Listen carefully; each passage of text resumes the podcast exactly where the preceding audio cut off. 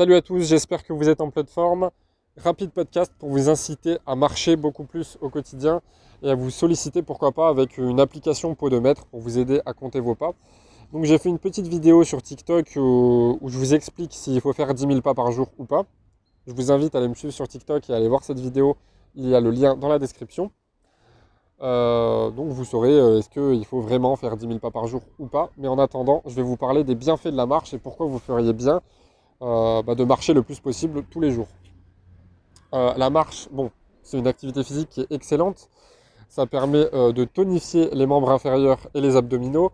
Ça augmente la densité musculaire. Ça engendre une meilleure oxygénation du cerveau et donc bah, une meilleure santé du cerveau tout simplement. ça brûle quand même pas mal de gras. On dit qu'on brûle euh, en moyenne, après ça dépend des métabolismes, hein, mais en moyenne vous brûlez 300 calories par heure de marche. Euh, et puis euh, surtout, ça vous permet de vous affiner tout en douceur, si vous êtes un allergique au sport. c'est assez complet. Ça peut même faire travailler le cardio quand on est dans de la marche rapide. et puis en plus de ça, si vous êtes quelqu'un de sportif par exemple, euh, admettons par exemple que euh, votre objectif c'est de faire de la musculation, il y a différents objectifs possibles en musculation.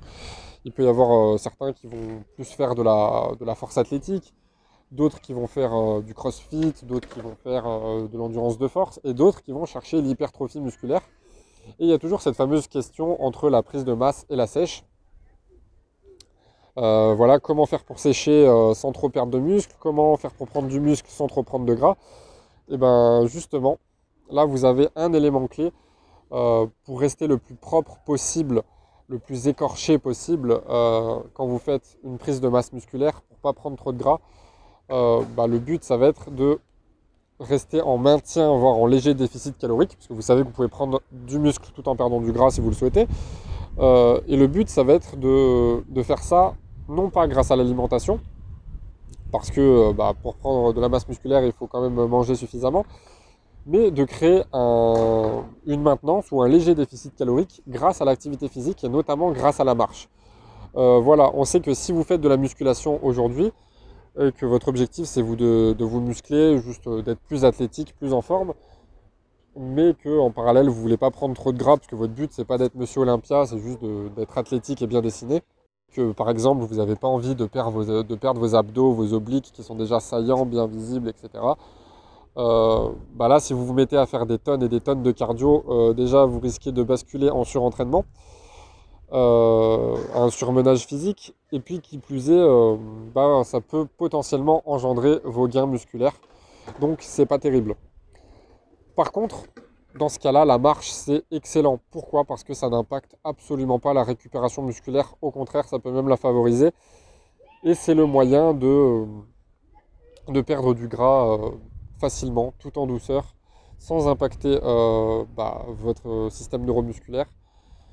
Et puis, bah, ça vous permet de gagner du muscle tout en perdant du gras, plutôt que d'aller faire des sprints qui là vont engendrer votre récupération musculaire. Alors ça ne veut pas dire qu'il ne faut pas faire de cardio à haute intensité, hein. moi-même j'en suis fan et il faut en faire, mais après ça dépend de vos objectifs. Euh, ou d'aller faire des footings euh, en plus finir à courir euh, des 10-20 km par jour, ça n'a pas de sens. donc voilà, les bienfaits de la marche. Ensuite, comme toute activité physique, ça renforce énormément le système immunitaire. Ça va prévenir les troubles musculo-squelettiques, ça va prévenir le diabète, ça va potentiellement diminuer le mauvais cholestérol, entre guillemets, même si euh, voilà, il n'y a pas vraiment de mauvais cholestérol, mais vous, avez compris de quoi je parle. Euh, ça va améliorer la santé cardiovasculaire, euh, ça va améliorer votre souffle, votre endurance, votre condition physique globale.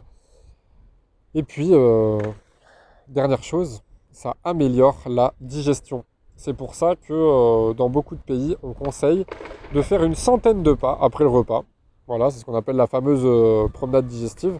Parce que rien que 100 pas, c'est rien du tout, 100 pas, euh, vous les, avez fait très rapidement, euh, ça permet de mieux digérer. Voilà, ce qu'il ne faut surtout pas faire après un repas, c'est aller s'allonger ou aller tout de suite s'asseoir euh, au bureau et, reprendre son travail. donc voilà, j'espère que ce podcast vous a plu. N'hésitez pas à me suivre sur les réseaux et bah, pourquoi pas lire mes livres si ça vous intéresse, si vous voulez aller plus loin. Et je vous dis à très bientôt. Ciao ciao